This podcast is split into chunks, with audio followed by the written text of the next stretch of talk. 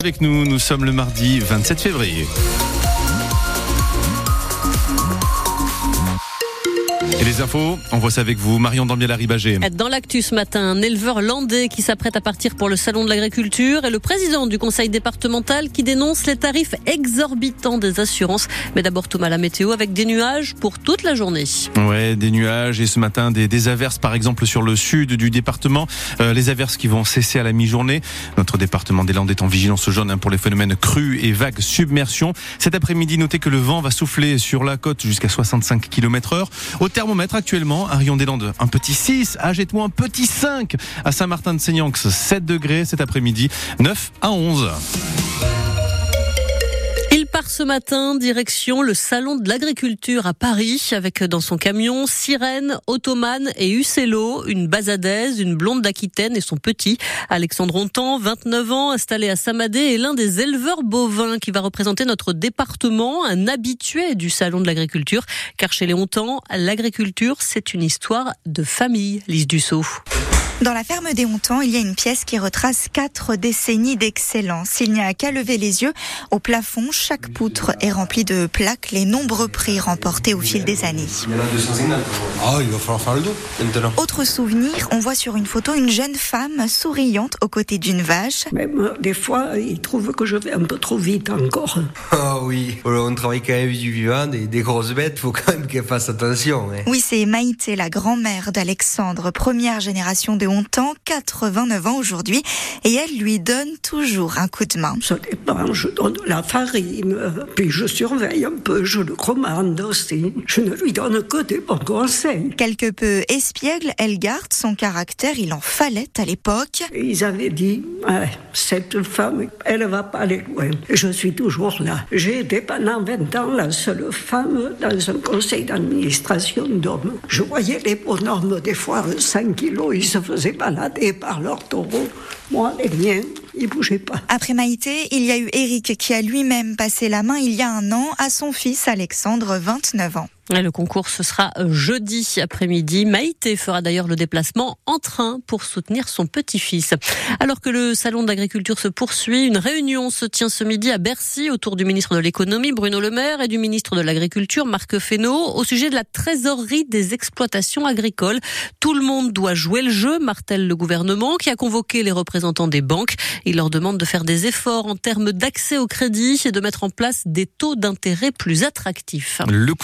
Xavier Fortinon. Le président du conseil départemental demande au gouvernement de faire pression sur les assureurs. Il dénonce en effet une explosion des tarifs des assurances pour les collectivités. Dans les Landes, les prix ont ainsi doublé en trois ans, affirme-t-il. Les collectivités ont donc de plus en plus de mal à s'assurer, déplore Xavier Fortinon.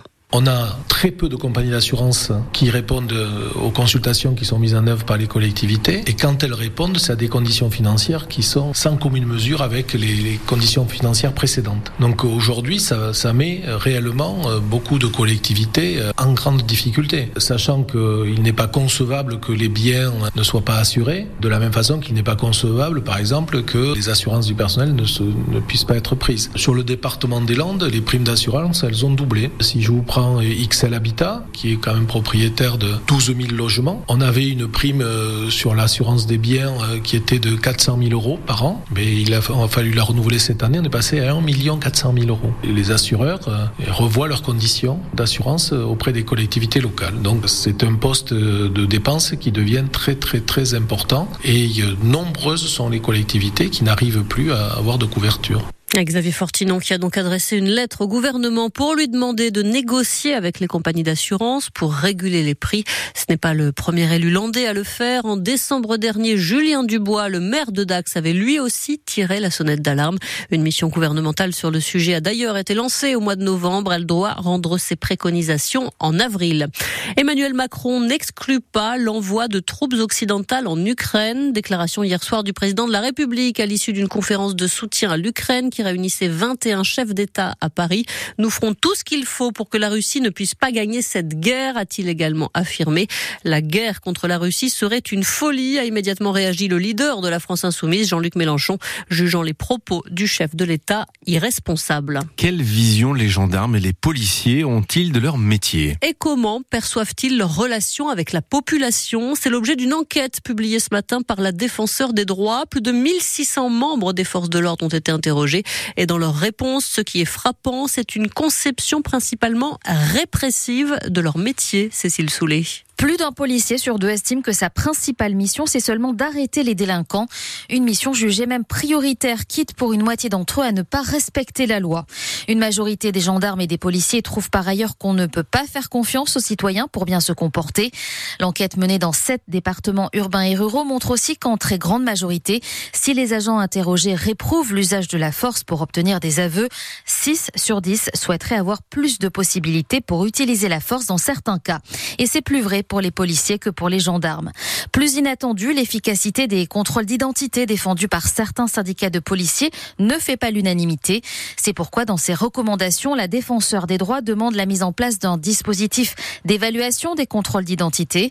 Claire Edon insiste également sur la nécessité de renforcer la formation initiale des policiers et gendarmes, en particulier sur les règles de déontologie, car certains fonctionnaires ne s'estiment pas suffisamment formés. Une enquête qui a donc été menée auprès de 976 gendarmes et 655 policiers répartis dans sept départements. La saison de course landaise va-t-elle officiellement être retardée? C'est une sérieuse possibilité depuis la mobilisation de dimanche à Orsarieux. La première course de la saison a dû être annulée à cause de la mobilisation de sauteurs et écarteurs qui refusent d'entrer en piste tant que la question complexe de leur statut administratif n'est pas réglée. La fédération de course landaise tient ce soir son conseil d'administration elle pourrait décider de mettre la saison sur pause le temps qu'une solution soit trouvée. La prochaine course prévue normalement, c'est dimanche à Gamarde. Une douzaine de routes sont toujours coupées dans les Landes à cause des intempéries de ces derniers jours, intempéries qui ont provoqué des chutes d'arbres sur la chaussée et des inondations. Conséquence aussi de cette tempête, des échouages en série sur nos plages. Une dizaine de petites tortues kawan ont été retrouvées depuis samedi sur la côte landaise. Autant en si peu de temps, c'est exceptionnel. Photo de ces tortues et conseils à suivre si vous en trouvez sur francebleu.fr. Et puis nos voisins des Pyrénées-Atlantiques, eux, sont en vigilance orange à cause d'un fort risque d'avalanche, un risque de 4 sur une échelle de 5. Il neige beaucoup depuis hier et ça va continuer aujourd'hui toute la journée. Plus de 80 cm de neige cumulée sont attendus au-delà de 2000 mètres d'altitude.